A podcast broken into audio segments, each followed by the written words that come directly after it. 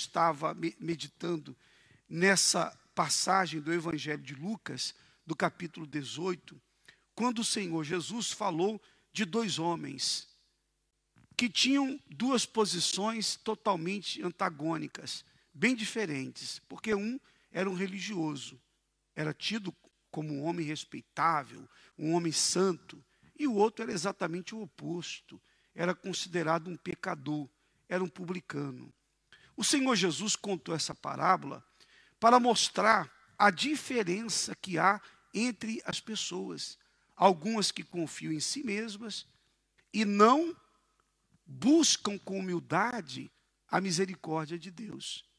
Diz assim no versículo 9: E disse também esta parábola a uns que confiavam em si mesmos. Então veja que o objetivo dessa história, dessa parábola, foi exatamente para mostrar como agem as pessoas que confiam em si mesmas, crendo que eram justos e desprezavam os outros. Veja, crendo que eram justos. Não diz, Jesus não disse que são justos. Há pessoas que creem que são justas, mas que aos olhos de Deus não são, porque o justo é aquele que é justificado pela sua fé em Jesus. Não é justificado pelas suas é, qualidades, pelas suas próprias obras, mas justificado pelo nosso Senhor, pela fé naquilo que Jesus fez na cruz. Muito bem, ele contou a parábola da seguinte forma: dois homens subiram ao templo para orar, um fariseu e o outro publicano. Então, o objetivo de ambos era orar. Orar. Um fariseu e o outro publicano. Os fariseus era fazia parte de um dos grupos religiosos de Israel. E era o grupo religioso mais radical.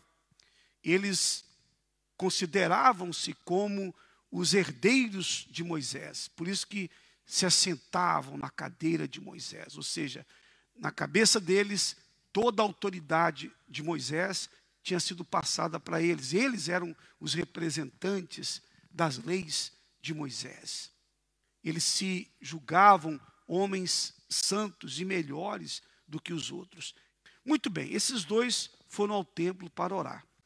Primeiro, o Senhor Jesus fala da oração, da postura, da postura primeiro, do fariseu e da maneira que ele orou. Isso é muito importante, porque eu creio que todos nós, mesmo nós que somos servos de Deus, devemos fazer uma autoavaliação de nós mesmos, da forma como nós servimos a Deus. Você vai entender bem isso. O fariseu, estando em pé, em pé, orava consigo desta maneira. Orava consigo. Ó oh Deus, graças te dou, porque não sou como os demais homens, roubadores, injustos e adúlteros, e nem ainda como este publicano. Observe bem que esse fariseu, primeiro, se colocou numa posição de superior às demais pessoas. Ele era diferente. Sabe aquela pessoa orgulhosa, prepotente, arrogante, pedante, aquela pessoa que aponta o dedo para os outros e acusam e condenam como se elas mesmas não tivessem nenhum defeito. Lembra que Jesus disse sobre aqueles que querem tirar o cisco do olho do seu irmão e não tira o pedaço de madeira que está nos próprios olhos. Os fariseus eram assim. Eles ensinavam para as pessoas a guardar a lei de Moisés e eles mesmos não obedeciam à própria lei que eles ensinavam. Eles eram os principais, os principais que se desviavam da, das leis de Deus, mas condenavam aqueles que eles julgavam que não eram merecedores da, da misericórdia de Deus. Pois bem, e ele continuou na sua oração. Primeiro, ele se julgou melhor do que os outros. Depois, Primeiro falou de si, falou de si primeiro, de que, que ele era melhor, não era igual, depois falou das obras que ele praticava. Então são duas coisas. A pessoa fala de si, se julga melhor, e depois ela fala das suas, do que ela pratica, das coisas que ela faz. Então ele se julgou merecedor da misericórdia de Deus por duas coisas. Porque se achava superior às demais pessoas, e segundo, pelas obras que ele praticava.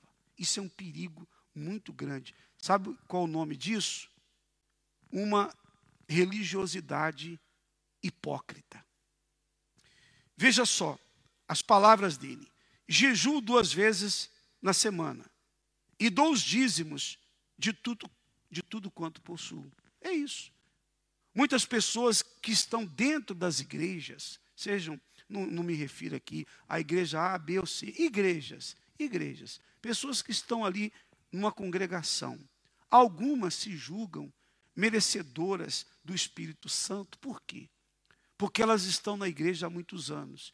É o chamado crente raiz, como é, como é dito aí no meio evangélico. Aqueles que estão há anos ali, há anos dentro de uma igreja, que conhecem, conhecem toda a Bíblia, já leram várias vezes, conhecem de Gênesis ao Apocalipse, não é?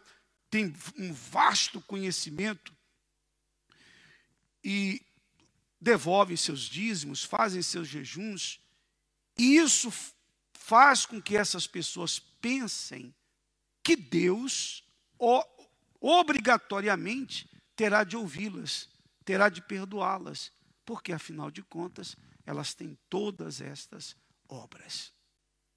Que cegueira, não é? Temos que tomar cuidado. Bom, depois o Senhor Jesus falou da, da oração do publicano, daquele que era desprezado. Versículo 13. O publicano, porém, estando em pé, veja que ambos estavam na mesma posição, estavam de pé. E diz assim: estando em pé, de longe, veja que ele não quis se aproximar. Ele sabia que ninguém ia aceitá-lo. Ele sabia que ele era o rejeitado. Então, ficou bem longe não se sentia digno de se aproximar de ninguém. Nem ainda queria levantar os olhos ao céu, mas batia no peito, dizendo: Ó oh Deus, tem misericórdia de mim, pecador. Ou seja, não tinha mérito algum, não viu, não viu nele nenhuma condição de ser atendido por Deus, não se sentiu digno do perdão, da misericórdia, não se sentiu digno de estar ali naquele local, mas humildemente bateu no peito e disse: Eu sou pecador, eu não mereço nada, eu não sou digno de nada. Tem compaixão de mim, me perdoa. Que diferença, não é? Às vezes as pessoas querem ter a diferença de Deus em suas vidas, mas não conseguem, porque para você ter a diferença, você tem que ser diferente e fazer diferente ser e fazer. Ser e fazer. Primeiro ser, depois fazer o que tem que, tem, tem que ser feito. Porque o que nós fazemos é resultado também do que somos. Então veja só. Jesus continuou dizendo: Digo-vos que este desceu justificado, quer dizer, o publicano desceu justificado para sua casa, e não aquele. Porque qualquer que a si mesmo se exalta, será humilhado. E qualquer que a si mesmo se humilha, será exaltado. Aquele que se humilha, não é aquele que é humilhado que será exaltado. Muitas pessoas são humilhadas nesse mundo, morrem humilhadas e nunca são exaltadas por Deus. Não é os que são humilhados, são os que se humilham. Você é uma pessoa talvez muito humilhada neste mundo. Mas eu pergunto, e você tem se humilhado para Deus. Não é se humilhar para as pessoas, não. Entenda bem. Não é se humilhar para os homens, nada disso. Também não é ser arrogante com ninguém, mas é respeitar. Agora, temos que nos humilhar perante o nosso Deus. Temos que chegar diante dele e dizer: Ó, oh, meu pai, eu, eu não mereço nada, eu não sou nada, mas está aqui a minha vida, tudo que eu sou, com sinceridade.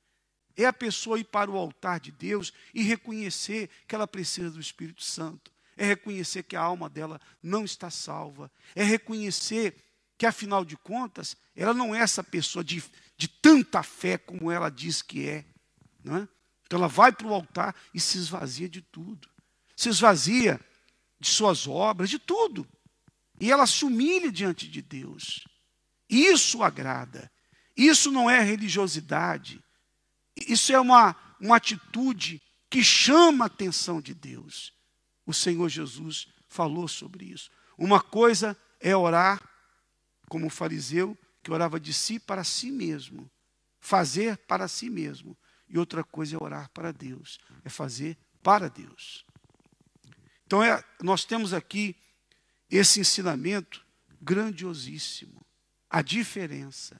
Deus procura pessoas que realmente venham se entregar no altar, que sejam verdadeiros, que sejam sinceros, que se aproximem dele com o coração quebrantado, com o coração humilhado, humilde, sem arrogância. Não pense que você é merecedor. Nós não merecemos nada. Mas quando agradamos o nosso Deus, quando priorizamos a nossa salvação, quando temos dentro de nós a intenção de agradar a Deus, Ele se volta para nós. E é aí que acontece a diferença.